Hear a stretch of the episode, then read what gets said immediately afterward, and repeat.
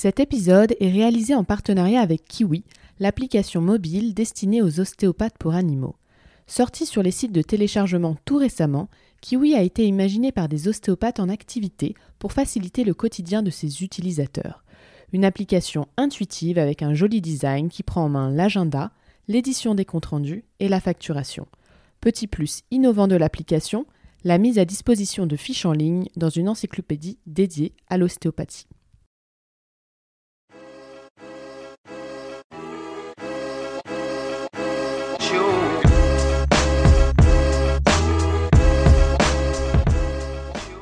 Bienvenue sur Mordant, le podcast sur la santé et le bien-être animal. Je m'appelle Mathilde Chalunatal et je suis ostéopathe animalier. Passionnée par mon métier, j'avais envie d'aller plus loin dans la connaissance du vivant et c'est ainsi que j'ai décidé de partir à la rencontre des acteurs de la santé animale.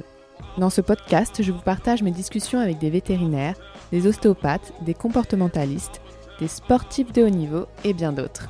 J'espère qu'à votre tour, vous enrichirez vos connaissances sur le monde du vivant.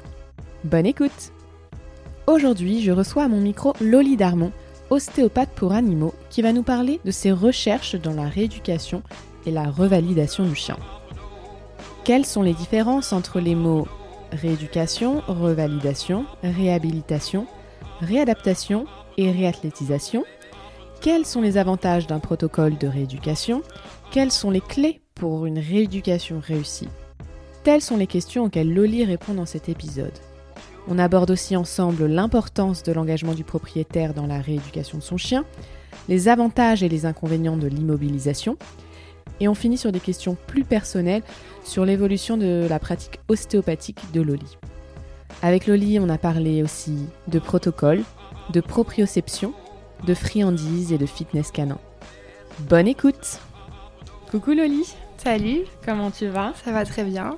Bah, merci. Merci, euh, de m'inviter chez toi. Merci à toi de m'inviter sur Mordant. Alors pour commencer, est-ce que tu peux te présenter? Donc euh, moi c'est Loli, je suis ostéopathe animalier depuis 2018. Euh, donc voilà, je suis sortie de, de l'ESAO à Lisieux et je suis installée en Normandie du coup depuis, depuis 2018 et j'exerce sur toutes les espèces. Comment tu as découvert ce métier et à quel moment tu t'es dit que tu voulais vraiment devenir ostéopathe animalier?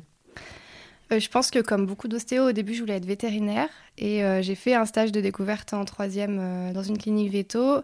Et en fait, c'était pas tellement mes attentes. Je voulais un métier dans lequel je pouvais plus développer la relation avec les animaux. Et je crois que j'ai dû voir passer à la télé un reportage ou quelque chose comme ça. Et j'ai trouvé que c'était bien plus ce qui me correspondait. Et donc, en fait, c'était plus une question. À partir du moment où j'ai appris que ça existait, je voulais devenir ostéo pour animaux. Et qu'est-ce qui t'a plu dans l'ostéopathie En plus de la relation que tu as avec les animaux? Euh, Je pense que ce qui m'a plu, ça a été aussi le, le fait de, de devoir dépendre de personnes et d'être à mon compte, même si, euh, bon, on en parlera peut-être plus tard, mais c'est aussi euh, une difficulté. Mais à mon avis, c'est ce qui m'a vraiment séduite aussi au début, c'est de dépendre de personnes, de pouvoir faire ce que je veux quand je veux, de gérer mes journées.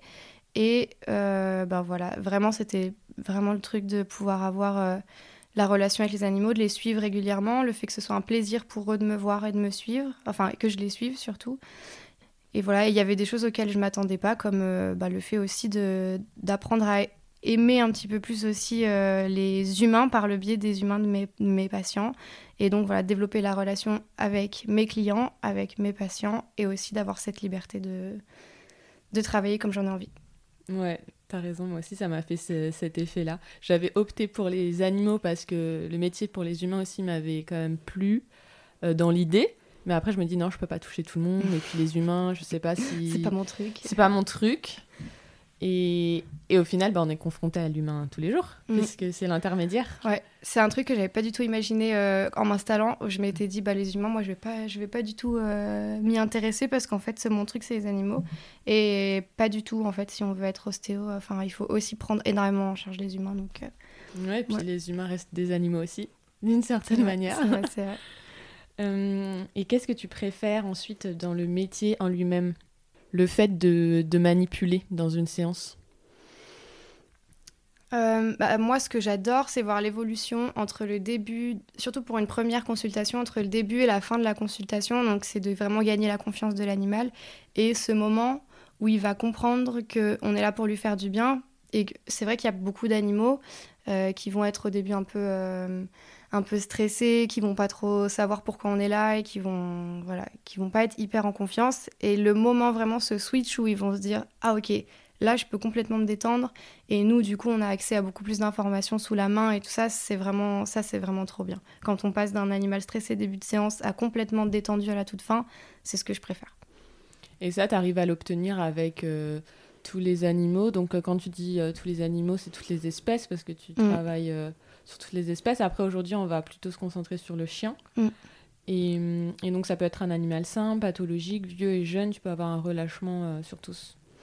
Euh, pas sur tous, non, parce qu'il y, a quand même, euh, y a quand même énormément de, de, comment dire, de facteurs qui vont voilà, se mettre en place. Donc déjà, si on est à domicile ou si on est en cabinet, et puis la personnalité du chien, ou, enfin, ou de l'animal en tout cas, et son passé, aussi la présence du propriétaire plus ou moins stressé ou plus ou moins euh, inquiet par rapport à la séance. Donc il y a plein de facteurs, mais c'est ça arrive pas tout le temps que l'animal se détende, ça c'est sûr. Mais quand ça arrive, c'est toujours un cadeau. Enfin, c'est toujours trop bien.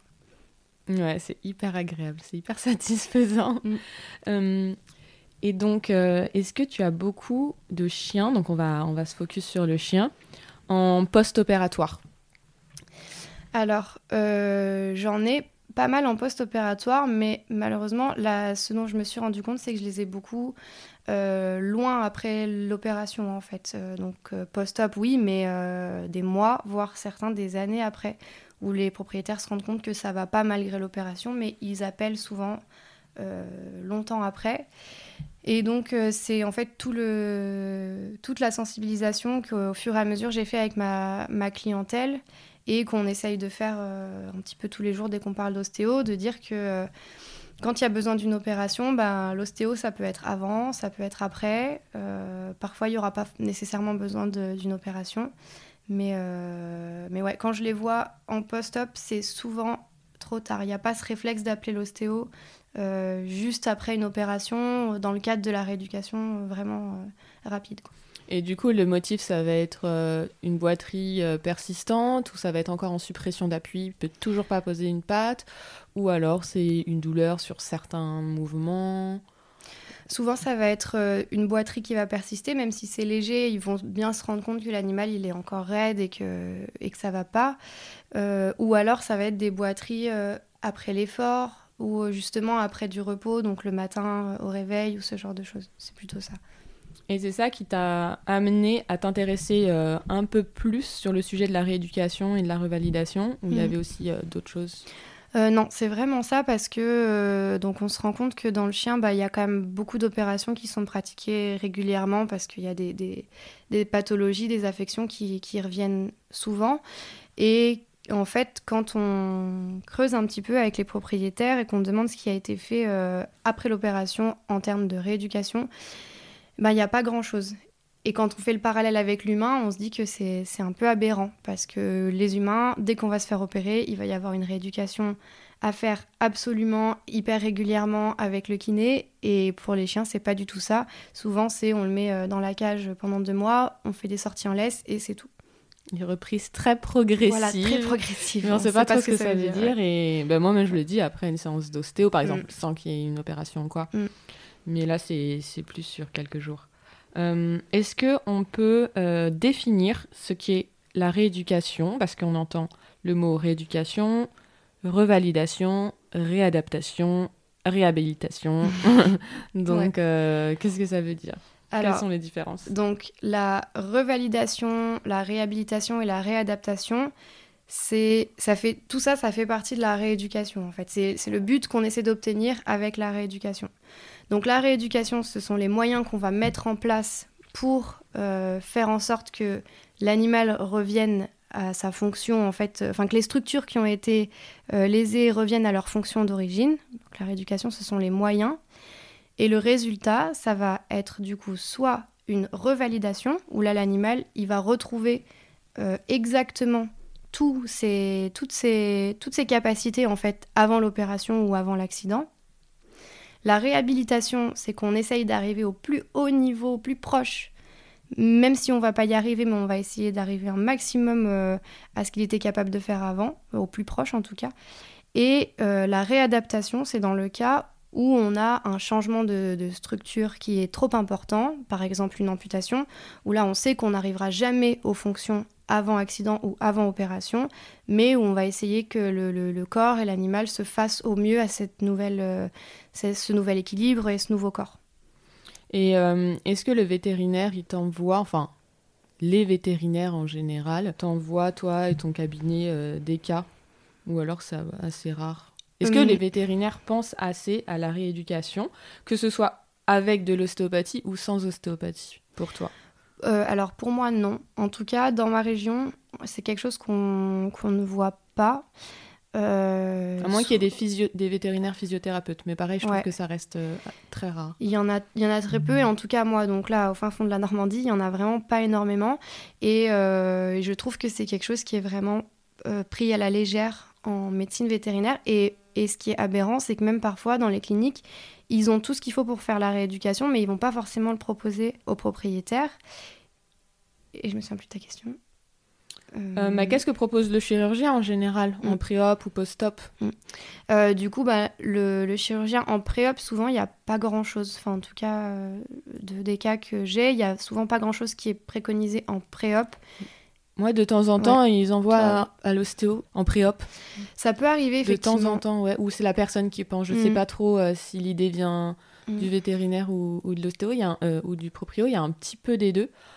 pour faciliter en fait euh, l'opération mm. et détendre les structures qui seraient euh, bah, dans des mauvaises positions par exemple. Ouais, euh, nous ça peut arriver aussi. Je pense que la proportion c'est quand même plus des, des gens qui, qui font le parallèle, peut-être même eux qui ont été accidentés et qui ont eu une opération et qui vont eux-mêmes se dire bah ce serait peut-être bien que je le fasse voir avant.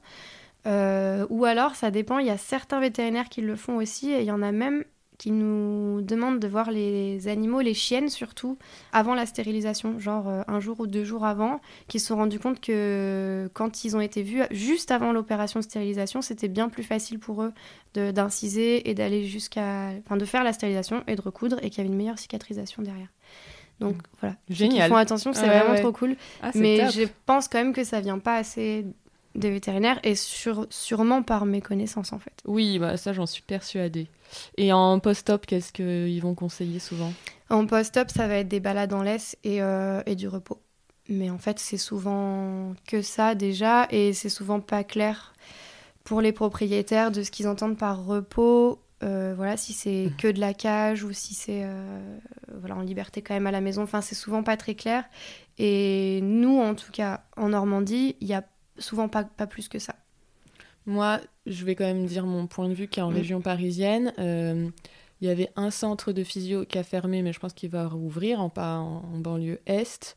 Mais il n'y a pas beaucoup, beaucoup de choses. Et en fait, je pense qu'ils envoyaient systématiquement dans ce centre. Ils se ils s'embêtaient mm. pas à, créer des protocoles ou quoi. Après, il y a quand même des petites, euh, voilà, comme toi, il y a deux trois lignes euh, mm repos. Parfois, il y a un petit exercice ou quoi, mais il n'y a pas le nombre de répétitions, le nombre de minutes, euh, euh, étalé sur plusieurs semaines. Enfin, en tout cas, je ne l'ai pas beaucoup vu. je crois que les seules choses que j'ai vues, c'est proposer des flexions-extensions et des massages. Mais oui, oui, voilà. Ça, oui. Mais c'est peut-être les seules choses que j'ai vues et je ne les ai pas vues souvent. Ici, en tout cas. Si, si, c'est vrai, les, flexions-extensions passives ou mm. ce genre de trucs. Tu nous diras plus tard, mais pas sûr que ce soit suffisant. Non, non, clairement pas.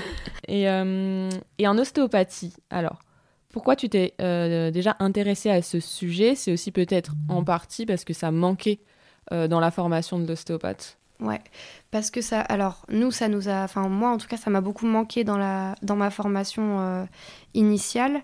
Et donc ces infos que je suis allée chercher après parce que dans ma patientèle, j'ai quand même beaucoup, beaucoup de chiens et qu'on est confronté à, voilà, comme je disais tout à l'heure, à beaucoup d'opérations qui sont régulièrement pratiquées ou de pathologies sans opération. Donc euh, on pense aux atteintes de ligaments croisés, luxation de rotule, dysplasie, tout ça. Et euh, et il n'y avait pas un taux de réussite, alors, euh, taux de réussite, ça dépend de ce qu'on attend euh, d'une réussite d'une opération. Donc, euh, si on parle juste de poser de pied, oui, l'opération, elle a réussi. Si on passe d'une suppression d'appui à un chien qui va poser le pied par terre.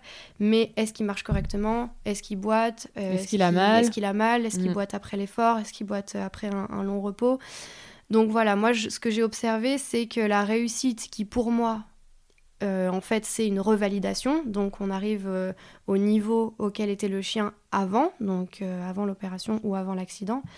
bah, pour moi, c'était pas terrible. Donc, je me suis demandé avec l'ostéo, on a déjà un abord qui est déjà pas mal, où on arrive à améliorer les choses, mais souvent ça suffisait pas pour moi. Et on pouvait observer des asymétries musculaires assez importantes. Mm. Et là, du coup, euh, pour un chien de famille, sans parler de chien de sport, pour un chien de famille, l'ostéo, elle suffit pas dans ce cas-là. Et c'est vrai, ça, les asymétries, parfois, euh, les propriétaires le remarquent sur un chien à poil court, mm. sur les cuisseaux, justement. De dos, ça peut se voir. Mm. Les épaules, un petit peu moins parce que c'est un peu plus subtil, mais la, la, largeur de la cuisse plus. Ou mm. alors, en tout cas, si on le voit et qu'il euh, ne l'avait pas vu auparavant, après, ils peuvent le regarder et le checker sans même prendre en mesure avec un, un mètre ruban. Et je trouve que ça, c'est assez sympa euh, de faire participer le propriétaire avec ça. Mais du coup, euh, pour toi, donc pour avoir une réussite d'une rééducation, c'est d'accéder à la revalidation, donc d'avoir un chien qui est qui est, bah, qui est revenu à ses fonctions. Voilà, un chien qui est revenu à ses fonctions avant l'opération et avant le trauma, si c'est ou mm. la patho. Pour moi, oui. Après, ce sera pas toujours possible. Hein. Ça va dépendre aussi de l'état des structures à l'intérieur. Ça va dépendre euh, de la hum, technique utilisée pour l'opération. Ça va dépendre de la, réussite de l'opération aussi. Hein. L'intégrité des structures, est-ce que ça a été respecté Est-ce que c'est voilà le trauma Est-ce qu'il a vraiment trop abîmé euh, les os, les tissus mous, tout ça, ça va dépendre de beaucoup de choses, mais pour moi, euh, on n'estime pas que on a réussi une opération et une rééducation quand l'animal pose juste le pied par terre mais qui boite. Mm, parce qu'il y a les facteurs aussi, il y a souvent aussi le poids du chien, l'âge. Euh. Et on va se dire, ah bah il est vieux, c'est pas grave, mm. déjà il repose la patte, c'est bien. Genre on va accepter moins parce que bah, physiquement il va être moins capable, enfin c'est ce qu'on mm. pense. Mm. Mais au final, euh, au final, il peut y avoir du résultat sur tous. Ouais, et je pense que c'est qu'on n'essaye pas assez aussi. Vu qu'on se dit, bah, de toute façon, il est vieux, il va avoir moins de, moins de force musculaire et tout ça, on va pas tenter d'augmenter sa force musculaire et de le retravailler. Donc euh, je pense que c'est surtout parce qu'on n'essaye pas et qu'on accepte ce truc-là. Mais à mon avis, si on, si on prend le temps et qu'on s'investit dans le fait d'essayer de revenir euh, vraiment à un état initial euh, correct, sans boiterie, je pense qu'on serait surpris de voir qu'on y arriverait quand même euh, assez souvent. Donc il faut déjà y penser pour eux, y penser pour le propriétaire. Et le chien, bah, lui, de toute façon, on va lui proposer, il va mm. suivre ou pas. Enfin, on va mm. parler ensuite de la motivation de l'humain et du chien. Et pour toi, quelle est la place du propriétaire, du coup, dans la gestion euh, pré-op et post-op? Il a une place qui est évidemment hyper centrale parce que déjà, c'est lui qui va prendre euh, les décisions pour l'animal. Euh... Rien que la décision d'opération voilà. non Ouais, la décision d'opérer. Parce que parfois, c'est clair. Ouais. Et, des fois, c'est pas clair. Parfois, c'est pas clair en mm. termes de juste physique. Mm. Et après, il y a aussi le côté financier. Ouais. Euh, il y a plein de choses. Puis il y a beaucoup de propriétaires qui ont peur. Il y a aussi des propriétaires qui ont vu aussi des. Alors, je pense surtout aux gros chiens. Euh, là, j'ai des propriétaires en tête, mais euh, qui ont vu des échecs d'opération sur d'autres chiens et qui se disent ben, j'ai pas envie que ce soit pire. Euh, donc c'est compliqué. Et oui, il y, a, un facteur financier qui a à prendre en, compte inévitablement, où il y a des gens qui savent qu'il faudrait opérer le chien, mais qui ne peuvent pas se le permettre. Donc là, il faut pas les, on va pas les laisser dans le vide. Il y a des choses à, proposer, à proposer mais encore faut-il qu'ils sachent que ça existe. Quoi. Et donc, on en vient au protocole de rééducation. Qu'est-ce qu'on met dans un protocole? Et comment tu l'as créé, ou en tout cas toi et, et, ta collègue, vous en êtes venu à vouloir euh, vous renseigner sur les protocoles? Où est-ce que vous avez trouvé les informations? Soit des vétos ortho, de la littérature vétérinaire, ou bien même euh, au niveau de l'humain en kiné? Euh, en fait, les protocoles, on a fait plusieurs formations. Donc, avec ma collègue Mathilde Mazière, c'est un sujet qui nous a passionnés dès le début. Donc, on a commencé par les petites formations mais qui n'ont pas complètement répondu à nos attentes. Et du coup, en fait, on est allé chercher dans de la littérature, alors effectivement vétérinaire, mais plutôt, c'était plutôt des, des, choses qui se faisaient aux États-Unis ou même en Angleterre. Il y a, plus d'infos. En tout cas, on a trouvé plus d'infos dans la littérature anglophone que, qu'en français. Et évidemment, on a comparé ça avec des protocoles humains pour faire en sorte que ça colle. Et puis, on a adapté ça, nous, avec ce qu'on avait sous les mains. Donc, la, chance qu'on a, c'est de pouvoir avoir euh, beaucoup de patients avec beaucoup de pathologies différentes et d'avoir pu tester ces protocoles et les adapter au fur et à mesure à ce que, à ce que nous, on voyait, aux évolutions, aux races, en fonction de la taille du chien, de son poids. Et donc, dans le protocole, on va mettre tout ce qui est euh, précautions à prendre, donc pour que le propriétaire il, voilà, il sache que pendant tant de temps, on va éviter les jeux, on va éviter les sauts, on va éviter les départs arrêtés, les demi-tours, euh, tout ça, qu'il va falloir porter le chien pour le mettre dans la voiture, euh, qu'il va falloir peut-être mettre plus de tapis au sol pour éviter que le chien glisse. Toute cette gestion de l'environnement, il va falloir qu'elle apparaisse dans le protocole pour pas qu'il y ait de surprise et que le propriétaire il sache exactement ce qu'il doit faire pour optimiser la cicatrisation de, son chien. Donc déjà, il y a ça. Et après, il va y avoir, semaine par semaine, quelques exercices à faire. Donc ça va aller de juste de l'application de, froid ou de chaud sur la zone en fonction, euh, jusqu'à des massages, jusqu'à des petits exercices faciles à faire à la maison avec n'importe quel chien. Parce que la plupart des chiens qu'on voit, c'est pas des chiens qui sont des champions d'OB, c'est des chiens qui vivent euh, en famille et, et qu'il va falloir pouvoir leur proposer des exercices faisables sans prendre de risques et que, voilà, que la majorité des chiens puissent faire. Sans prendre de risques pour le chien et aussi parce que parfois le propriétaire, il n'est pas non plus amené à faire souvent euh, des manipulations et du coup mm. il n'a pas forcément une bonne main donc il faut que ce soit assez simple pour tout le monde. Donc comment ça se passe? C'est toi qui vas montrer les exercices euh, Pareil pour les massages parce que en vrai le massage c'est c'est un métier en mm. soi, il y a plein de techniques. Moi-même, je ne connais pas bah bien le massage. bah, on n'est pas masseuse, on est ostéo. Et donc, euh, est-ce que tu montres au propriétaire euh, les techniques? Tu le fais euh, pendant la séance? Ouais, donc généralement ce que je fais, c'est que je, je parle d'abord avec le propriétaire de ce que je vais faire, de, du protocole que je pense mettre en place, parce qu'il faut aussi que j'évalue si lui, il est prêt, enfin, si le propriétaire est prêt à, entendre et à faire ce que je vais lui proposer. Donc, ça commence vraiment par une grande discussion. Après, je vais faire ma séance d'ostéo. Et ensuite, on va parler du protocole. Et dans ces cas-là, je vais tout lui montrer. Donc, je montre tous les exercices que je vais lui proposer et je lui fais faire devant moi. Parce que ça, ça arrive souvent qu'on montre quelque chose et qu'en fait, quand on revient plus tard et qu'on demande si les exercices ont été faits, quand le propriétaire les refait sous nos yeux, c'est pas du tout ce qu'on avait montré. Donc on prend énormément de précautions en montrant, en faisant faire, et de toute façon tout est noté sur le protocole euh, avec les petites précautions de sécurité, de, jamais contraindre le chien, de jamais forcer le chien, euh, de toujours rester à l'écoute, même s'ils sont pas ostéo. Et en ce qui concerne les massages, voilà, comme tu l'as dit, on n'est pas, on pas.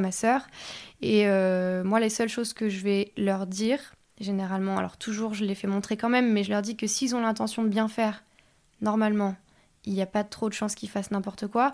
Et il faut juste leur montrer les zones où ils peuvent masser, dans le sens où euh, pour détendre, bon, ça généralement ils savent faire.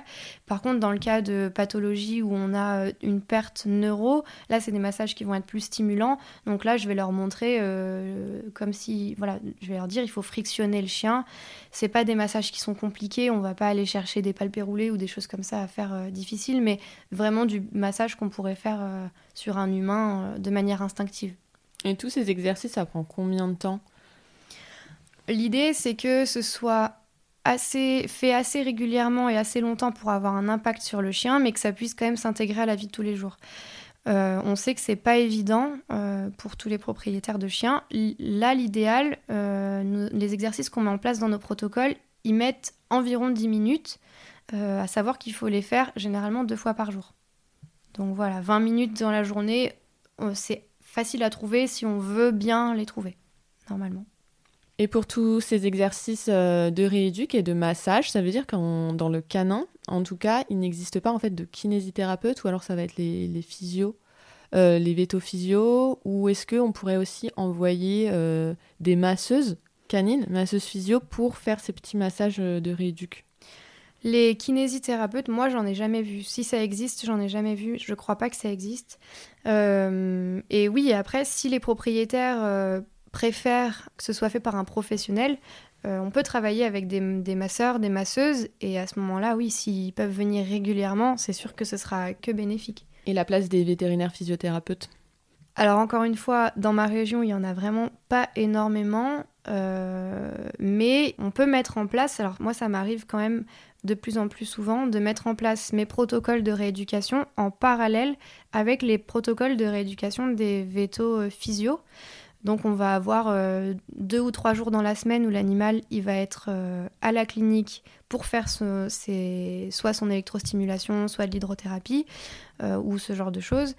Et les autres jours de la semaine, il va plutôt faire les exercices que moi j'ai demandé dans mon protocole. Ok, bah de toute façon, je voulais en parler plus tard, mais on a qu'à en parler tout de suite. Quelles sont les, les autres techniques, les moyens vétérinaires de rééduquer un chien Parce que là, on a parlé vraiment juste de ce qui était manuel, mais après, j'imagine qu'il y a des trucs avec des machines, des tapis immergés, de l'eau. Oui, de l'eau. il y a des trucs très, très, très sympas. Après, il faut, il n'y a pas toutes les cliniques qui peuvent le proposer, donc ça, il faut il faut chercher aussi euh, lesquels sont équipés, mais ce qu'on va voir le plus souvent, ça va être donc les tapis immergés, l'hydrothérapie. Donc ça, ça va super bien fonctionner. Ça nous arrive vraiment de conseiller de l'hydrothérapie. Après, ça va dépendre aussi de, du budget, euh, des, des, gens aussi, et puis de voilà l'animal, est-ce qu'il aime l'eau, est-ce qu'il aime pas l'eau? Enfin voilà, on va pouvoir faire sans, mais c'est vrai que si on peut faire un peu d'hydro à côté, c'est toujours bien. Après, souvent les cliniques vont proposer du laser. Donc euh, le laser, ça va permettre de venir cicatriser les tissus euh, bien plus rapidement. Et nous, en ostéo, on a vraiment un impact derrière pour pouvoir travailler euh, mieux les structures et aller plus en profondeur. Donc avec l'ostéo, mais pas en remplacement. Pas en remplacement, non. Et souvent, on va voir aussi l'électrostimulation. Donc ça, ça va permettre de, de muscler l'animal sans justement faire d'impact en fait sur sur les os. Donc après, en ostéo, on sait qu'il y a un principe de structure-fonction et que normalement le muscle, il doit se muscler par le mouvement. Donc il faut pas du tout que ça remplace justement une rééducation en mouvement, mais par contre ça peut venir aider largement, au tout début en tout cas. Mmh. Est-ce qu'il y a d'autres choses? Après il y a d'autres choses, mais on les voit pas tellement, comme les ondes de choc, les ultrasons dont on a parlé, mais je trouve qu'on les voit pas trop. Si on revient aux exercices, euh, est-ce que tu peux donner des exemples pour que ce soit un petit peu plus concret? Ouais. Euh, alors, nous, on va proposer aux propriétaires des exercices qui sont assez simples, qui doit pouvoir faire avec son animal. Alors, généralement, c'est quand même avec des friandises, hein, parce qu'on on va en parler après, mais il faut maintenir la motivation de tout le monde pendant ce protocole. Euh, donc, par exemple, on va travailler les reports de poids. Donc, imaginons qu'on ait un chien qui été opéré euh, de sa patte arrière droite. Il va mettre naturellement tout son poids sur la patte arrière gauche. Et l'idée, c'est de revenir en fait à un report de poids égal sur les deux pattes, à peu près égal en tout cas. Et donc, euh, par exemple, on va pouvoir se mettre derrière un chien qui va être debout. On se met les mains au niveau des cuisses et on va venir pousser légèrement de gauche à droite juste pour venir reporter le poids de la patte gauche à la patte droite et inversement. Et l'évolution de ce truc-là, après, ça va être de carrément venir soulever la patte. Donc si on soulève la patte arrière droite, évidemment, ça va être très simple. Et par contre, quand on va commencer à demander au chien de soulever sa patte arrière gauche, bon, bah là, ça va être plus compliqué. Et au fur et à mesure du protocole et des autres exercices qu'on va mettre en place, euh, on va se rendre compte que ben, voilà, le, poids va se répartir correctement. Donc ça, c'est des exercices qui sont pratiques à faire à la maison, mais nous, on va toujours insister vraiment fort sur le fait que la base quand même de la rééducation, ça va être de marcher son chien, en fait, de faire marcher son chien euh, un maximum pour le muscler dans, en, mouvement, justement, comme je disais tout à l'heure. Oui, et puis j'imagine que tu commences pas tout de suite à J plus 1 avec la flexion du membre ou le, le weight balance comme tu viens de le décrire Non, on va, ça va vraiment dépendre aussi de quand est-ce qu'on prend l'animal en charge. Donc si on est directement en post-op. Imaginons que ce soit un chien que je connais, que j'ai dans ma patientèle, qui se blesse et qui se fait opérer. Donc les clients vont m'appeler au moment où l'animal s'est blessé ou va se faire opérer. Ça arrive pas souvent, mais ça, c'est peut-être le futur, ce serait trop bien. Quand ça arrive, c'est vraiment chouette parce qu'on peut mettre en place euh, très rapidement euh, les, les choses à faire pour optimiser la cicatrisation. Et donc, dans ces cas-là, la première semaine, elle va surtout servir à gérer l'inflammation, à gérer la douleur. Donc dans ces cas-là, on ne va pas faire d'exercice à proprement parler, à part les sorties pour euh, faire les besoins et l'application de froid sur la zone pour limiter euh, l'inflammation, la douleur et tout ça. Par contre, si j'arrive sur un chien, imaginons au hasard un Jack Russell avec une luxation de rotule qui n'a pas été opéré et qui lui pose pas de problème de douleur dans sa vie de tous les jours, je vais commencer les protocoles avec tout de suite des exercices à faire pour remuscler le chien. Donc là, il n'y a pas d'opération, c'est un protocole pas post-op, c'est de de suivi. Je vais vraiment différencier les protocoles post-op et les protocoles de suivi. Ouais, ils sont vraiment différents, ils vont pas commencer au même point et euh, l'intensité va pas être la même. Donc pour toi, on peut récupérer un Jack qui est sur trois pattes au galop. même si ça fait 8 ans qu'il est comme ça, alors là, il y a moins de chance, mais ça va vraiment dépendre. En fait, ça va dépendre de la, structure de l'os. Donc, la, rotule, elle se place dans une petite gouttière euh, qu'on appelle une trochlée. Chez certains chiens, cette gouttière, elle s'est complètement aplanie et donc la rotule, elle se balade, elle peut plus du tout euh, se bloquer dans, la gouttière comme elle devrait. Dans ces cas-là, on a souvent plus de mal à récupérer. Euh, la, la, rotule va continuer à se luxer en fait, mais si on muscle correctement euh, l'arrière-train du chien, de toute façon le chien dans sa globalité, mais là on va surtout s'intéresser par exemple au quadriceps qui s'attache sur la rotule. Si le quadriceps il est assez tonique, la rotule elle va beaucoup moins bouger. Et si on a une gouttière qui est encore présente, là on arrive, euh, j'aurais pas de statistiques à donner, mais on arrive quand même très très fréquemment à euh, stopper cette luxation en fait. En tonifiant le quadriceps, la rotule elle est dans sa gouttière et elle est bien gainée, elle bouge pas dedans. Et toi, en ostéo, est-ce que tu peux savoir si la gouttière, elle est plane ou elle est creuse? C'est difficile à savoir. Après, c'est surtout en...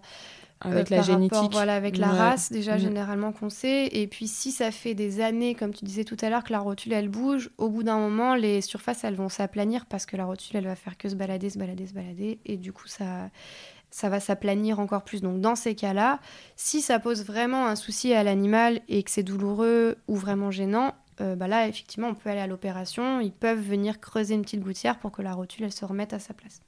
Ça existe. Et que penses-tu de l'immobilisation euh, post-op?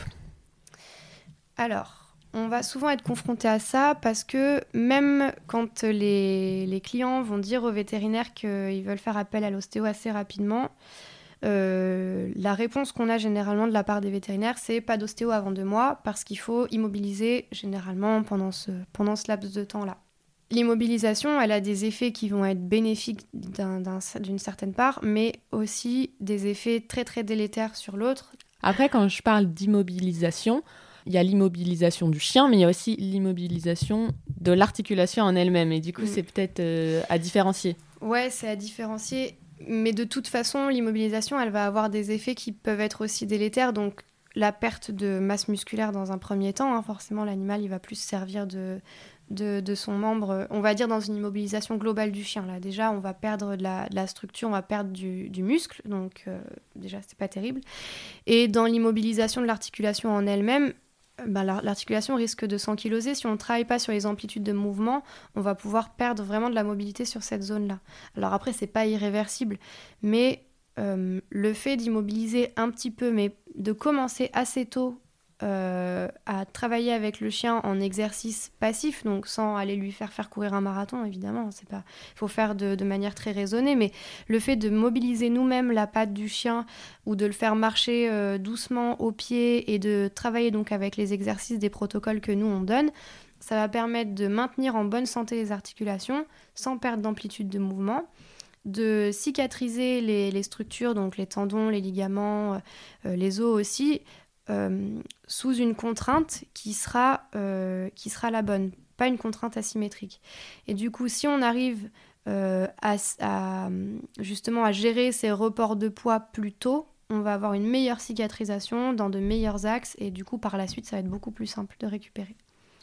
Comment tu améliores la cicatrisation du tissu avec l'exercice passif?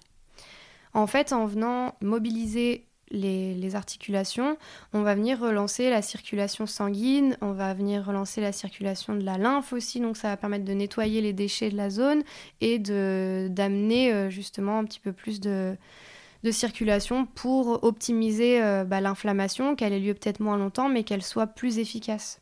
Bah, de toute façon, on se rend bien compte, euh, si on fait le parallèle avec l'humaine, quand on vient de se faire opérer des croisés, bah, y a, la kiné commence tout de suite, tout de Mm. suite, tout de suite. C'est du jamais vu de ne pas faire de kiné derrière euh, pour récupérer euh, petit à petit de l'amplitude de mouvement dans Mm. un premier temps et puis euh, du renforcement musculaire aussi. Chez l'humain, ce serait une aberration de se faire renvoyer chez soi après une opération des croisés et de dire bon bah voilà, vous bougez pas pendant deux mois. Après, c'est parce qu'on a deux pattes aussi, Oui, aussi. donc elle est, c'est plus vrai. précieuse. C'est vrai, vrai. Une patte arrière pour un chien, c'est bon. C'est vrai, il en a trois autres. Il y a peut-être de ça aussi. Avec ton expérience, tu te rends compte que le propriétaire, il est assidu pendant toutes ces semaines de, de protocole. J'imagine qu'il y a différents profils. Ouais, c'est pas du tout évident. Et c'est là aussi tout notre boulot au tout début, quand on est appelé pour la première fois, d'arriver à cerner un petit peu les gens. Euh, alors, il y en a qui vont être parfaits, qui vont être super assidus. Et de toute façon, on va vite le voir euh, que voilà, l'animal, il va être parfaitement pris en charge. Les exercices vont être faits matin et soir comme il faut, avec la douceur qu'il faut, mais avec la rigueur aussi. Puis tu disais que parfois il y a les enfants aussi Voilà. qui s'y mettent. Et généralement, quand c'est des familles qui sont euh, voilà, super euh, impliquées auprès de leur chien, bah souvent, pendant la séance d'ostéo, les enfants, quand ils sont pas à l'école, bah, ils sont autour, euh, les parents sont là, enfin tout le monde est là, et du coup, j'explique les exercices à toute la famille. Et c'est intéressant d'impliquer les enfants dans cette rééducation parce que ils vont être déjà très contents d'avoir cette responsabilité-là et ils vont super bien écouter les consignes et euh, faire super attention. Enfin, généralement, ça se passe toujours très très bien avec les enfants ou avec les ados. Et en plus de ça, ça permet aussi de répartir un peu la charge de travail de toute la famille. On sait que voilà, il y a tel jour ça va être tel enfant, tel jour ça va être la mère, tel jour ça va être le père. Donc c'est vrai que ça, c'est c'est trop chouette quand ça se passe comme ça. Et, euh, et dans ces cas-là, bah, souvent, voilà, c'est des, des chiens sur lesquels on va intervenir. On remarque qu'il y a quelque chose qui ne va pas au niveau du genou, au niveau euh, bah, du coude, peu importe. Et donc, on va revenir un mois après pour la deuxième séance d'ostéo. Et là, il n'y a plus rien. Et ça m'est déjà arrivé, moi, de même pas faire payer ma séance d'ostéo quand je suis revenue parce qu'il n'y avait plus du tout de travail en ostéo, plus rien. Tellement le protocole avait été bien appliqué. Bon, c'était sur des jeunes chiens généralement hein, quand ça arrive, ça. Mais, euh, mais voilà, donc euh, ces gens-là, c'est super. Et après, il y a deux autres profils. Il y a ceux qui vont euh, peut-être vouloir en faire trop. Alors souvent, c'est peut-être dans le, désespoir ou, euh, ou le, le trop de stress, où là, ils vont faire beaucoup plus que ce qu'on a demandé. Mais ça, ça peut aussi avoir des impacts très négatifs pour, pour les articulations et pour la bonne cicatrisation. Donc voilà, là, il faut faire très plus, attention. ça veut dire qu'en fait, euh, au bout de deux semaines, s'ils se rendent compte que le chien euh, fait parfaitement les exercices, euh, va passer tout de suite au-delà, plus de répétitions, plus de sorties. Mm. Il y a ça aussi à laquelle j'ai pensé tout à l'heure. Mm. C'est Ça, ça arrive souvent. C'est, bah, de toute façon, tu l'as dit, l'importance du repos sans immobilisation, mais c'est-à-dire en, en marche en laisse. Mm, Et petit à petit, allonger la laisse pour avoir un petit peu plus euh, de liberté, mais rester quand même dans le contrôle. Et parfois, on se dit, bah, c'est bon, mon chien, il boit Ouais, plus. il va mieux, il boit plus, lâche. il, Ouais. il va, il va bien, je peux le lâcher, mais rien que Mm. déjà dans le jardin. Mais là, il y a un oiseau, ça reboite, et là, Un faut- oiseau, un chat, une voiture qui passe, euh, Une enfin, balle. rien, ouais, n'importe quoi en fait. Peut... C'est pour ça que il faut vraiment appuyer. C'est pour ça que ça apparaît dans les protocoles de dire voilà, c'est pendant tant de temps, pas de pas de sortie, euh, pas contrôlée, pas de jeu, pas de balle, pas de parce que on peut faire tout comme il faut. j'ai c'est le plus dur. l'impression. Ah, c'est vraiment le plus dur à gérer et c'est ce qui stresse le plus les propriétaires de devoir gérer le l'animal. Mais ce qu'il faut leur expliquer, c'est que c'est peut-être quelques semaines dans leur vie et dans la vie du chien qui vont être pas marrantes, mais que c'est de ça que va dépendre la santé de leur chien sur le, le long terme. Et du coup, ça, s'ils arrivent à le comprendre, s'ils arrivent à le comprendre euh, juste comme ça, c'est parfait.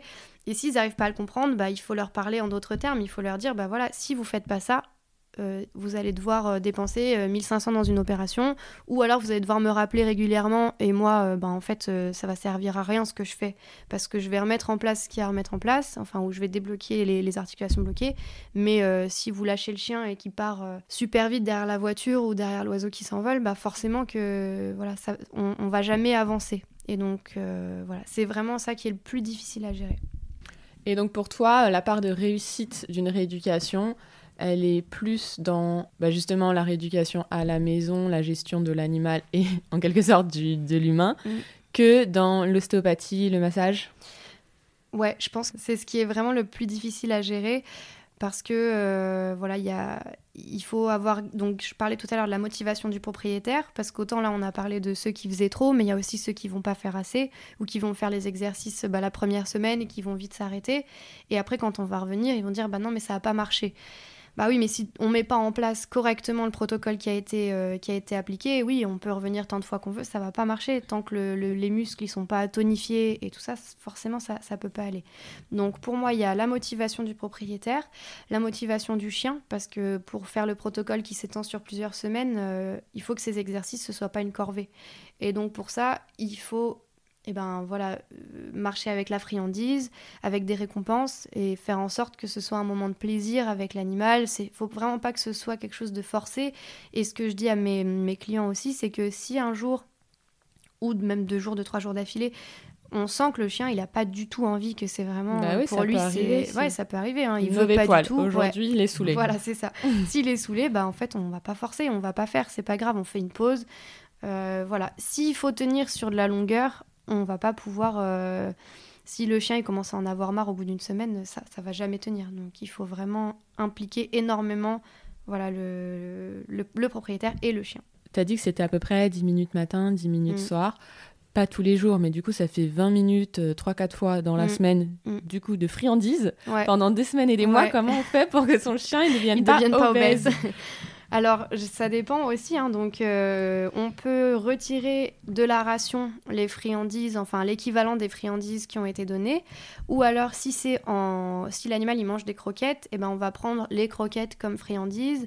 Après, voilà, faut que ce soit. Généralement, on prend plutôt des friandises pour que ce soit plus appétant, plus excitant pour le chien, dans le sens où voilà, faut que pour pas que ça devienne une corvée, il faut qu'il y ait quand même une récompense à la clé. Euh, il va pas travailler gratuitement, quoi.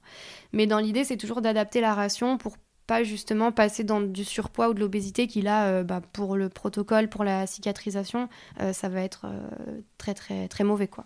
Oui, puis la ration de base, normalement, elle est aussi diminuée dans le sens où il y a moins de dépenses énergétiques avec le repos.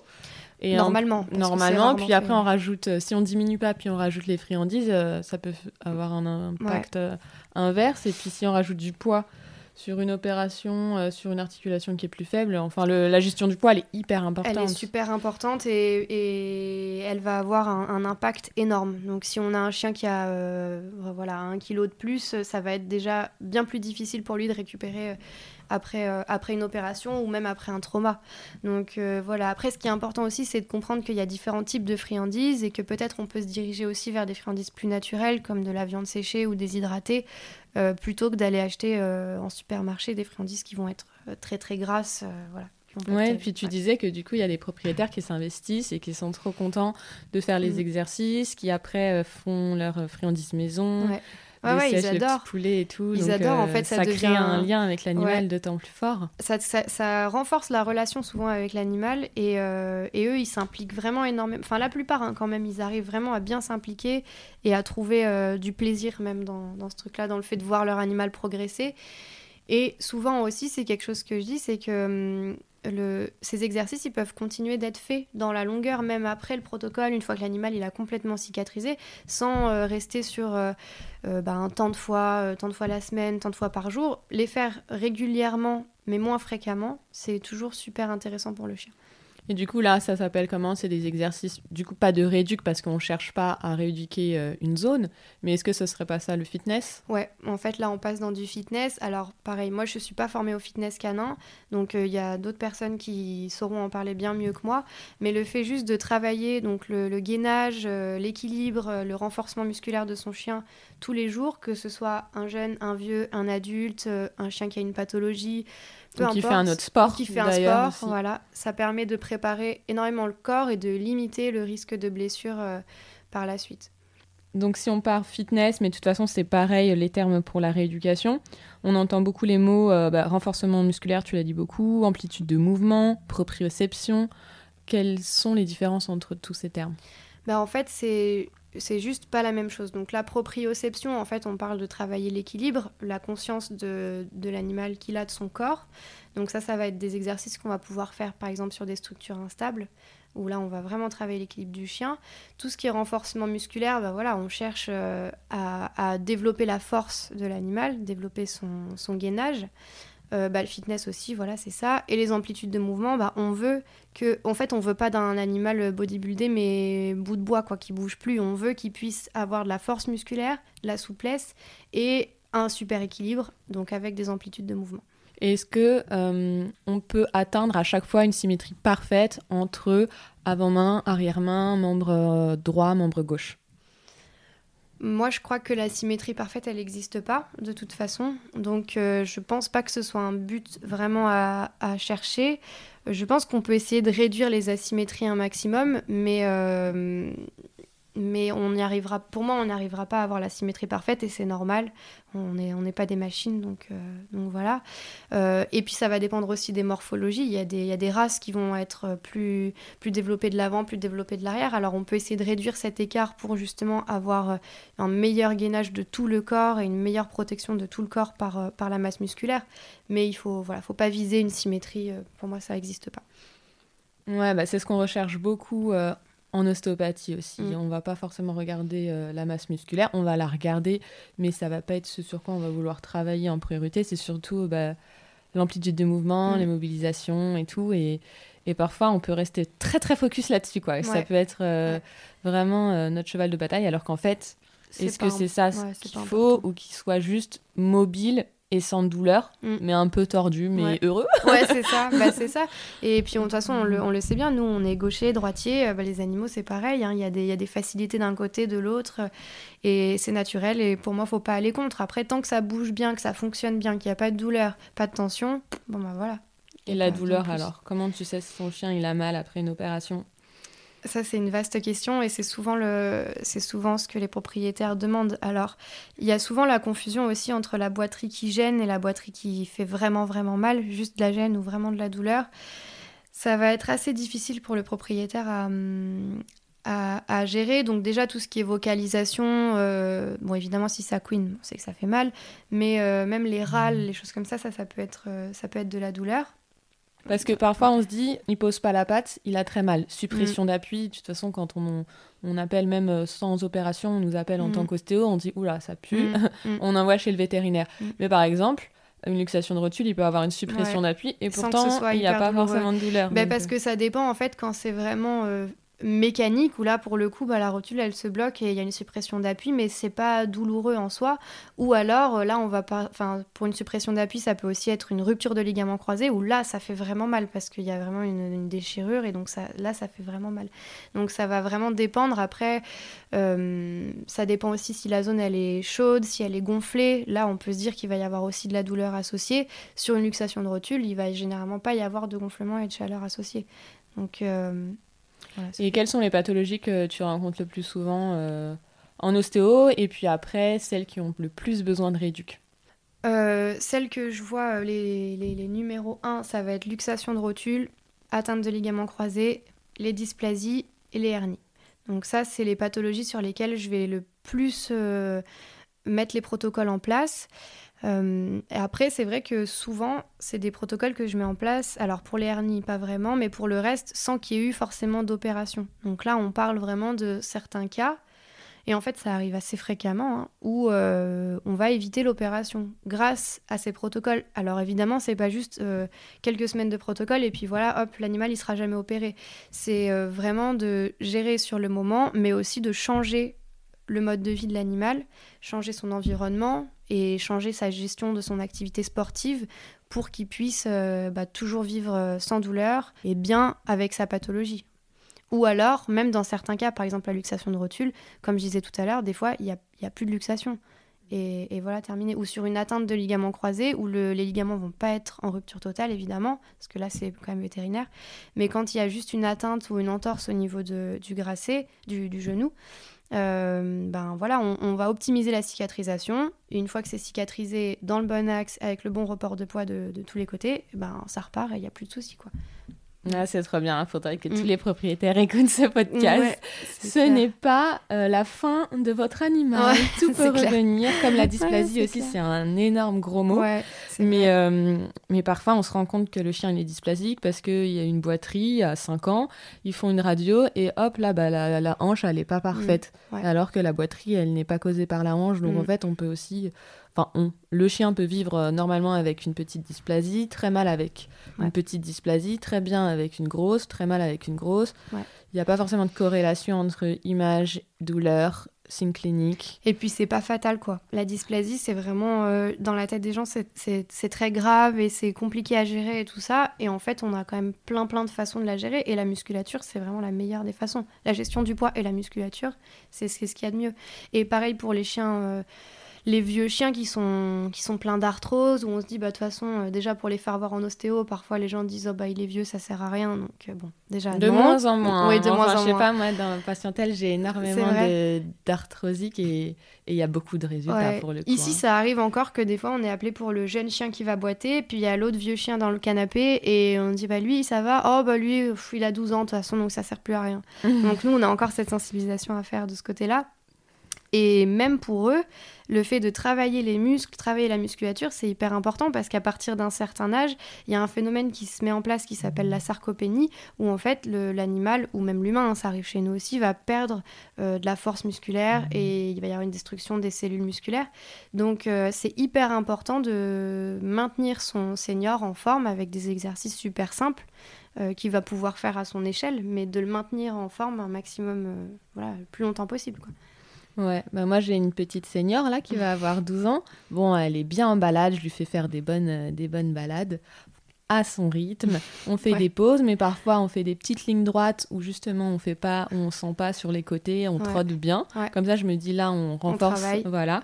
Mais euh, j'ai hâte d'essayer les petits exercices bah euh, de fitness que j'ai vu hier, ça peut être trop bien. Ouais, puis ça va lui plaire, je pense. C'est toujours sympa. Bah, c'est une gloutonne, donc ah bah s'il y, si y, a la friandise, il va falloir que je gère ça c'est marrant, ça va être un nouveau truc. Donc là, on a parlé du senior, mais mm. le jeune, qu'est-ce qu'on peut faire et pourquoi? Alors, le jeune, euh, il y a eu énormément de, discussions, de différentes études euh, ces derniers temps qui sont venus en fait contredire les choses qu'on disait avant. Donc jusqu'à il n'y a pas très longtemps, et puis on l'entend encore quand même beaucoup, hein, on entend qu'il faut absolument diminuer un maximum les risques euh, que le chiot se fasse mal, c'est-à-dire pas d'escalier, pas trop de, jeux trop forts, pas trop de longues balades, euh, ce genre de choses. Sauf qu'en fait, c'est pendant la croissance qui va développer le nombre de cellules musculaires qu'il va avoir à l'âge adulte. Donc si on met son chien dans une boîte et qu'on le sort presque pas parce qu'on a peur qu'il se fasse mal, en fait on est en train de créer un adulte qui sera plus fragile.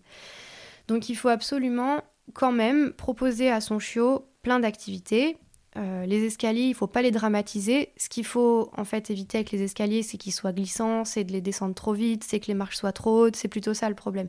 Mais travailler avec des petites marches du perron qui sont pas trop hautes et en pierre, c'est super. Et puis il faut aussi vraiment diviser l'exercice du chiot en, deux. En fait, on a l'exercice qui est imposé, donc c'est quand par exemple euh, les gens qui vont partir en jogging ou en VTT avec le chiot qui suit derrière, qui est obligé de suivre. Et donc là, ça va avoir un gros impact sur ces Et ça, c'est plutôt mauvais. Ou alors de jouer énormément à la balle avec le chien. Ça, c'est quand même de l'exercice imposé. Où l'animal, il va pas de lui-même se dire, bah là, je m'arrête, je fais une pause.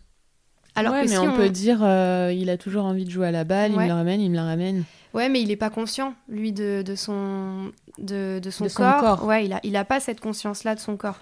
Nous, on sait que pour sa croissance, il faut éviter les impacts trop forts sur son squelette, mais on sait aussi qu'il faut quand même lui présenter des situations différentes pour que mentalement, déjà, ce soit intéressant pour lui et physiquement, ce soit intéressant aussi. Donc, euh, donc on a les exercices imposés avec lesquels il faut faire attention. Donc là, on peut en faire évidemment, mais il ne faut pas que ce soit trop long. Par contre, on a les exercices non imposés où là, si on va faire une balade au rythme de son chiot et qu'on lui laisse le temps de flairer, de, s'arrêter, de faire demi-tour, là, il y a vraiment aucun souci. Et le chien, il va se balader, il va marcher et il va développer sa musculature comme ça, il va développer son squelette comme ça aussi. Et on va avoir des chiens qui vont être bien plus solides en fait à l'âge adulte. Parfois, au sein d'une famille, il va y avoir un autre chien qui est plus adulte, qui est peut-être mm. plus foufou. Comment on fait? On doit les séparer parce que c'est parfois le gros qui, mm. qui ne s'arrête jamais. Ou alors, quand il s'y met, ben, il plaque le chien par terre, donc ça peut faire des coups. Ou alors, euh, si on n'a pas de deuxième ou troisième chien, on va en forêt, on fait des balades collectives, et là, il y a beaucoup de, de roulés-boulés, mm. etc. Je pense que c'est vraiment un équilibre à trouver parce que d'un côté, il faut euh, qu'il y ait ce genre de, de jeu pour le bon développement social du chien. Donc c'est hyper important qu'il puisse avoir ces interactions-là avec ses congénères. Mais en même temps, je pense qu'il faut, quand ça dégénère, qu'on voit que ça devient trop fort pour le chien, ou alors que le chiot se fait courser par des adultes et que du coup donc déjà est-ce qu'il est toujours dans le jeu ou est-ce qu'il est dans la peur souvent c'est quand même un peu limite et en plus de ça bah là on est dans de l'exercice imposé du coup par les autres chiens et donc pour moi il faut être capable de voir le moment où il faut calmer le jeu donc euh, il faut qu'il joue. Pour moi, c'est pas quelque chose vraiment à, stopper. Par contre, c'est à l'humain, pardon, de, de gérer le temps de jeu, de gérer le style de jeu aussi, parce que voilà, si c'est du jeu violent, bah va falloir calmer le truc. Il va falloir qu'ils apprennent aussi à jouer différemment. Ouais, souvent on entend bah, ce dimanche, il a fait 3-4 euh, heures euh, avec les autres. De catch. ah ouais, bah ouais, il était KO le pauvre. Je vais faire un petit tour en arrière. On a reparlé tout à l'heure euh, des ligaments croisés, des entorses et tout. Et mhm. qu'est-ce que tu penses des attelles souples pour ça? Euh, je pense que c'est quelque chose qui doit être utilisé avec parcimonie, vraiment. Ça peut être intéressant dans certains cas, mais le souci, c'est que ça va remplacer la force musculaire. Mm. Donc, est-ce qu'on peut l'utiliser? Alors, il y a plusieurs façons de l'utiliser. On peut l'utiliser en préopératoire, quand on sait qu'on va avoir une opération, on peut mettre des attelles. Ça va permettre de diminuer un petit peu l'inflammation. La compression, elle va aussi enfin, supprimer, non, mais diminuer la douleur. Donc ça, ça peut être intéressant.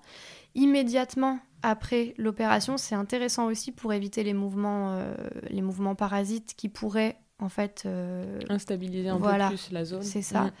Et après, sinon, on peut l'utiliser dans du long, enfin, ça peut être utilisé dans du long terme, mais moi, je suis pas trop pour. Je pense qu'il faut s'en débarrasser euh, assez vite. Et il y a aussi, oui, un autre cas auquel je pense, c'est quand l'animal ne peut pas être opéré. Et là, ça peut être une solution pour euh, améliorer le confort de vie de l'animal, qui puisse quand même se déplacer correctement. Mais voilà, on sait que bah, du coup, il va peut-être pas développer sa musculature aussi bien que sans. Mais du coup, tu la mets juste pour la sortie Généralement, dans la maison Ouais, généralement, je conseille. Quand c'est des chiens qui peuvent pas se faire opérer, euh, je conseille de la mettre quelques heures dans la journée, plutôt quand il est dehors, et voilà, et de lui enlever après. Puis déjà, dans la maison, euh, on n'a pas trop parlé, mais le sol, c'est vraiment, euh, mm. vraiment. Ça, c'est peut-être le truc le plus important à, tout glisse, Tout glisse, le parquet glisse, le carrelage, glisse. Donc les pauvres, déjà, quand ils sont pas en pathologie ou ils sont pas vieux, Mm, mm. où ils sont pas jeunes, c'est compliqué. Mais alors les petits, les vieux, les gros, les poilus, les ceux qui ont des douleurs, euh, bah, ça glisse. Quoi. Du coup, le conseil qu'on peut donner hein, euh, aux, propriétaires, ça va être de déjà vérifier les poils qui sont entre les coussinets, sous les pattes. S'ils sont trop longs, ça va en fait euh, enlever l'adhérence des coussinets et ils vont glisser encore plus. Donc déjà couper ces poils-là et aussi faire super attention aux griffes. Il faut absolument que les griffes soient coupées régulièrement parce que quand elles sont trop longues, bah, c'est pareil, ça les fait glisser dans tous les sens. Après, il existe vraiment plein de choses euh, maintenant qui peuvent euh, voilà, euh, aider les chiens sur des terrains glissants. Donc l'idéal déjà, c'est de mettre des tapis un maximum. Et après, on peut, euh, il existe maintenant des, petites, euh, des petits bouts de plastique, ça s'appelle les toe grips à mettre sur les griffes. Et ça, ça peut permettre d'augmenter l'adhérence des chiens. Donc voilà, quand on a des soucis sur des terrains glissants et qu'on ne peut pas se permettre de mettre des tapis partout, ça, ça peut être une, une option par exemple. Ouais, il y a des propriétaires, je vois, ils font le petit trajet du chien euh, dans la maison en tapis pour aller antidérapant, pour aller jusqu'à la gamelle, puis après juste le jusqu'au canapé, après jusqu'au jardin. Font vraiment toute, le, toute la zone du chien, mais ça c'est super hein, quand ça mais peut certains être veulent euh, pas changer la décoration, quoi, hein. ça fait un petit style dans la maison, c'est sûr, mais après le chien il est plus, bah oui, il est plus à l'aise quand même. Hein. c'est clair. Du coup, on monte et on descend des escaliers, euh, des escaliers peut-être pas, mais euh, du canapé ou pas? Alors, le, la montée-descente du canapé, mm. c'est peut-être euh, le truc le plus. Enfin, généralement, quand je demande depuis quand il boite, ah bah une fois je l'ai vu descendre du canapé, puis depuis il boite. Donc en fait, généralement, ce, cette action-là de descente, montée du canapé ou des escaliers ou de la voiture ou des choses comme ça, c'est ça qui va finir d'user les ligaments qui sont déjà complètement fatigués. Ouais, ça, ça termine complètement le ligament. Euh, donc en fait, par exemple, dans le, dans le cas de, des, des ligaments croisés, il y a seulement 20% des, des, ruptures de ligaments croisés qui sont d'origine euh, traumatique. En fait, il y a 80% des chiens qui se sont pété les ligaments croisés par usure. Donc en fait, le... alors il faut comprendre d'où vient l'usure. Hein. Est-ce que c'est un mauvais entraînement? Est-ce que c'est des, justement des, blocages ostéopathiques qui font que telle ou telle articulation a plus de pression, plus de tension? Mais en tout cas, généralement, ce qui se passe, c'est que le ligament, il s'abîme, il s'abîme, il s'abîme, il s'abîme, et il suffit de descendre du canapé pour que ça pète. Donc pour moi, le canapé, je suis pas du tout contre. Hein. Mon chien, il monte partout sur le lit, sur le canapé, partout. Mais il faut un maximum essayer de, donc déjà de faire en sorte qu'il y ait un tapis, quelque chose qui glisse pas quand il descend ou quand il monte sur le canapé. Et ensuite, pour les petits chiens, en tout cas, ou les canapés très hauts, essayer de mettre soit une marche, soit des petits escaliers qu'on trouve maintenant pour qu'ils aient pas à sauter en fait. En quoi le fait de travailler avec tes protocoles depuis euh, ces dernières années, ça a changé ton ostéopathie alors ça a changé mon ostéopathie euh, déjà dans le suivi des animaux parce qu'avec le protocole, on essaie de, de caler des consultations d'ostéo à des moments clés du protocole.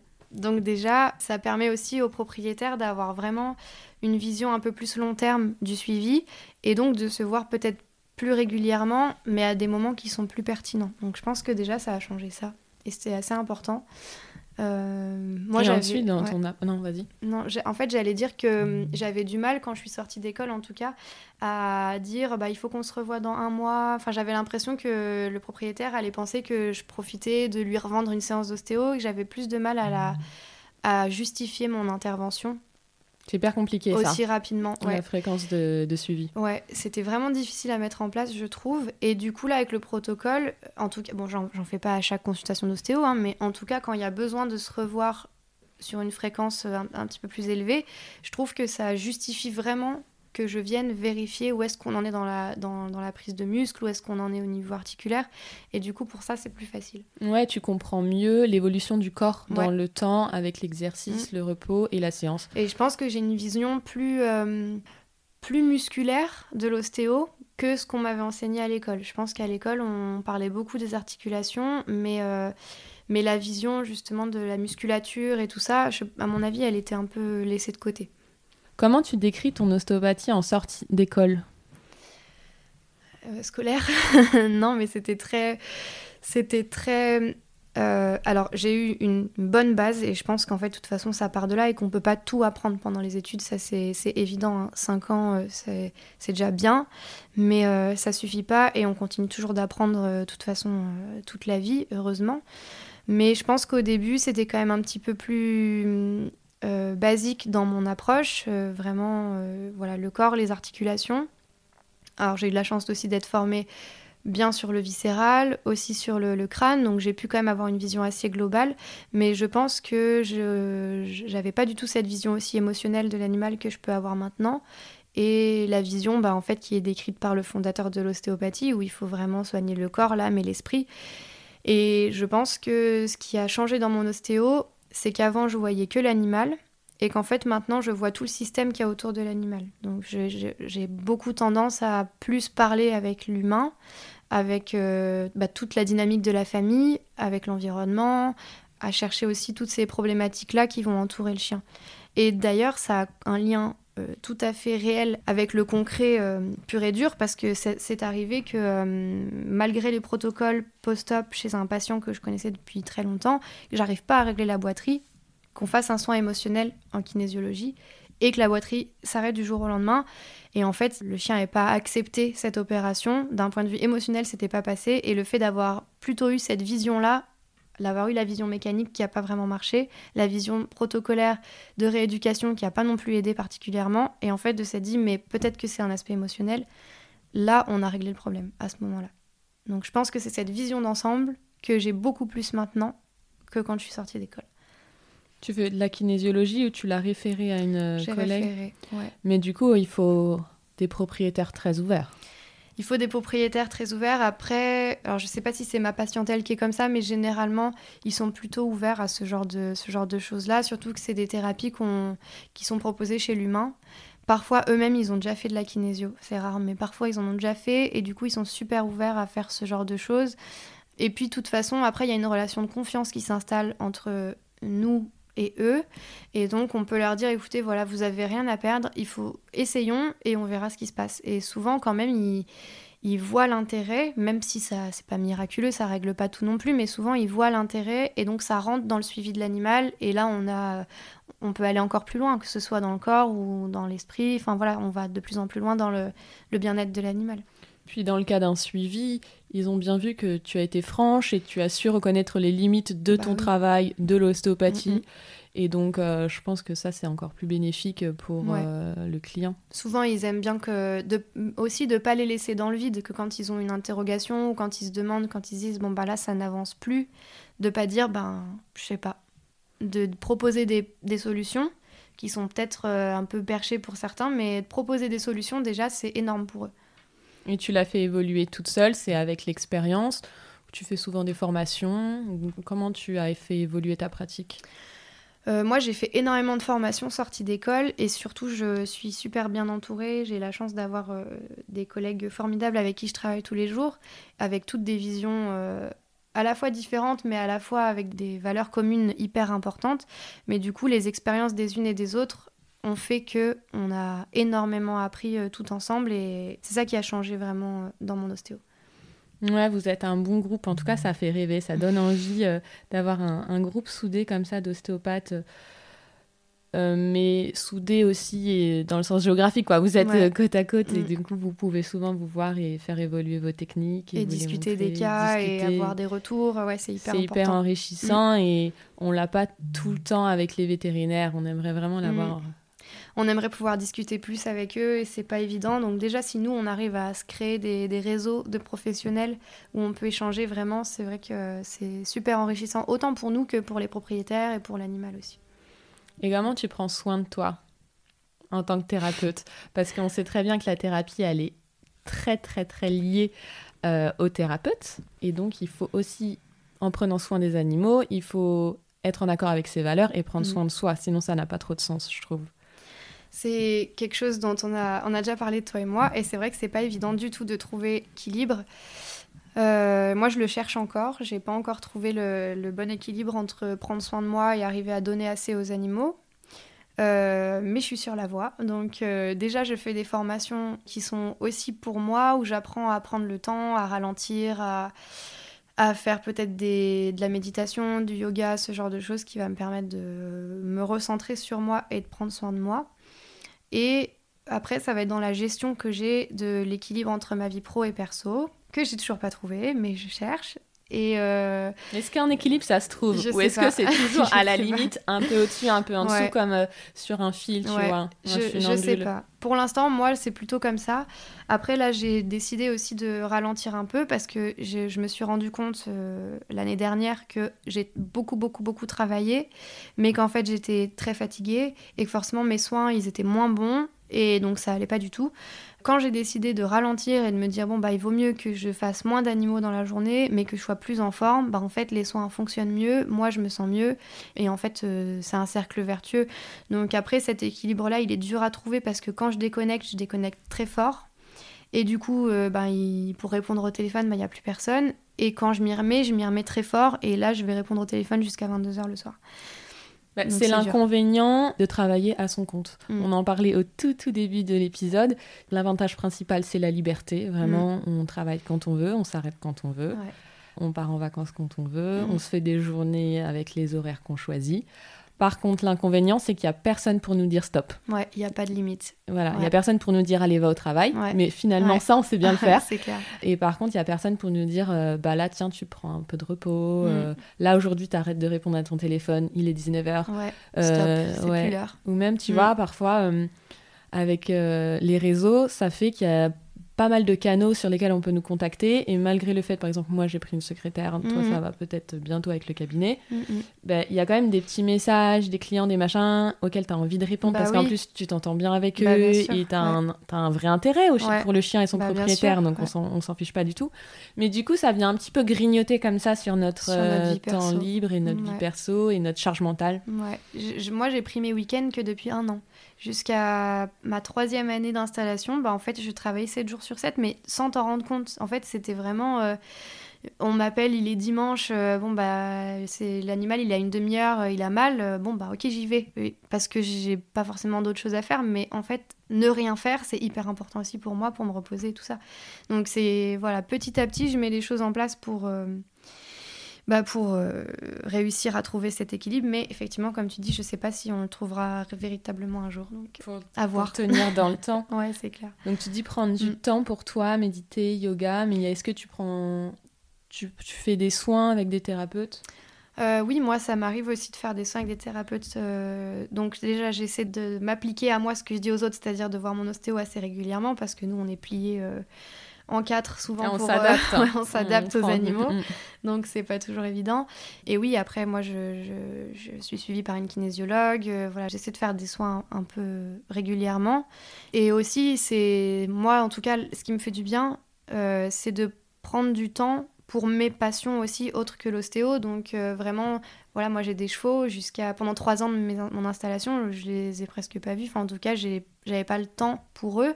Et donc maintenant, j'essaie de bloquer des créneaux dans ma semaine où je sais qu'en fait, ils sont pour eux. Et C'est ça, ça un comble parce que Ouais. tu vas t'occuper des Ouais, animaux des, des autres, autres. et puis les tiens, Et- tu les mets de côté. Ouais. Mais même nos chiens, on a envie d'aller les balader, de faire des randonnées avec eux et tout. Et en fait, on se rend compte que bah, là, en hiver, on rentre, il est 17h, il fait nuit.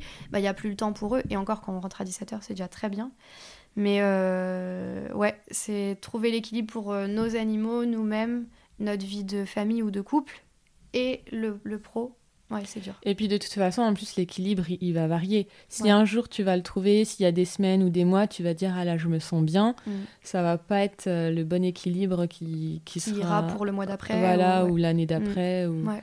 Non, ça change tout le temps. Ouais, c'est en perpétuelle Ouais. évolution. Si quelqu'un trouve un jour la clé, euh, Ouais, On on la faire bien. ces podcasts, je veux bien trouver. Ouais. C'est super bête, mais de caler sur Google Agenda ton temps de sport, ouais.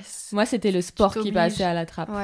Le sport, ils disent, oh, bon, c'est pas grave, le sport, Oui, je suis fatiguée, je vais faire ouais. ça, je vais faire du podcast, je vais faire du compte rendu, je vais Mm. faire de la compta. Et hop, ça sautait, ça sautait, ça sautait. Et au bout d'un moment, tu es plié en quatre. Mais c'est dur dos, même en faisant comme ça. truc. Je trouve que c'est dur quand même de Il saute un petit respecter. peu quand même. Ouais, ça saute un peu quand même. Et c'est dur de respecter aussi le week-end, où en fait le week-end on est censé rien faire, mais souvent euh, bah, le week-end on va faire la compta, on va faire ces choses-là qui devraient être faites dans notre semaine de boulot, mais ouais, Je l'ai- mise la semaine maintenant. Ah ouais. Parce que Ouais. pareil, au début, euh, bah, je travaillais beaucoup. Moi, c'est il y a un ou deux ans que j'ai eu cette, euh, ce moment comme toi où Mm. je me suis dit, euh, là, je suis fatiguée, on va ralentir. Mais je pense que c'est le début, t'es à fond, Ouais, t'es ouais. passionné, tu plein t'arrêtes pas. d'énergie. Ouais, tu t'arrêtes pas. Et puis après, d'un coup, t'as la, t'as la fatigue et du coup, Mm. je l'ai je l'ai intégré euh, dans la Ouais, semaine. Docteur Nacophile, Mm. donc le premier épisode du podcast, elle, elle le fait, euh, l'intègre en une journée ou Ouais. une matinée, je Ah ouais. crois que c'est son jeudi. Bah c'est sa compta et euh, parce qu'en fait si tu l'intègres pas tu le fais dans tes petits moments off mais du coup t'as pas de Tu moments off déconnectes pas. Ouais. On change un peu de sujet de l'ostéo mais en fait c'est l'hygiène de vie de l'ostéo et comme euh, y a, on n'a pas trop de modèles c'est un nouveau métier on Mhm. fait comme ci comme ça et c'est pas évident Après, le fait, enfin moi, la chance que j'ai aussi, c'est le cabinet. Et ça, par contre, c'est vrai que je peux qu'encourager à travailler à plusieurs parce que c'est vrai que c'est une, ça permet aussi de déconnecter, par exemple, d'avoir des vraies vacances et de pouvoir référer à des gens qu'on connaît. Le cabinet, je pense que c'est une des clés aussi pour que ça. ouais. réussir Moi, à- mes clés ça a été Ouais. ouais, le cabinet j'ai pris un secrétariat le Google Agenda où tu te cales tes jours de repos ou tes moments de sport ou tes moments de chien ou si Mm. tu veux peindre Mm. tu vas peindre ça réactive ta créativité et, euh, et après Mm. en fait je trouve que quand tu es rechargé ton soin Ouais. tu sens mieux dans tes mains tu sens tu communiques Bah, mieux avec le mieux. propriétaire tu, Mm. tu communiques mieux avec l'animal Ouais. Puis eux, ils sentent qu'on est beaucoup mieux aussi dans, dans notre vie, dans notre tête, et ils se posent plus facilement. Enfin, tout est, tout est plus facile, je trouve. ouais Voilà, il n'y a plus qu'à y a plus qu'à chercher l'équilibre. Bah, une belle phrase de fin. Ouais. Euh, Est-ce que, non, attends, les petites questions de d'habitude. Est-ce que tu as un livre que tu aimes particulièrement et tu as envie de recommander?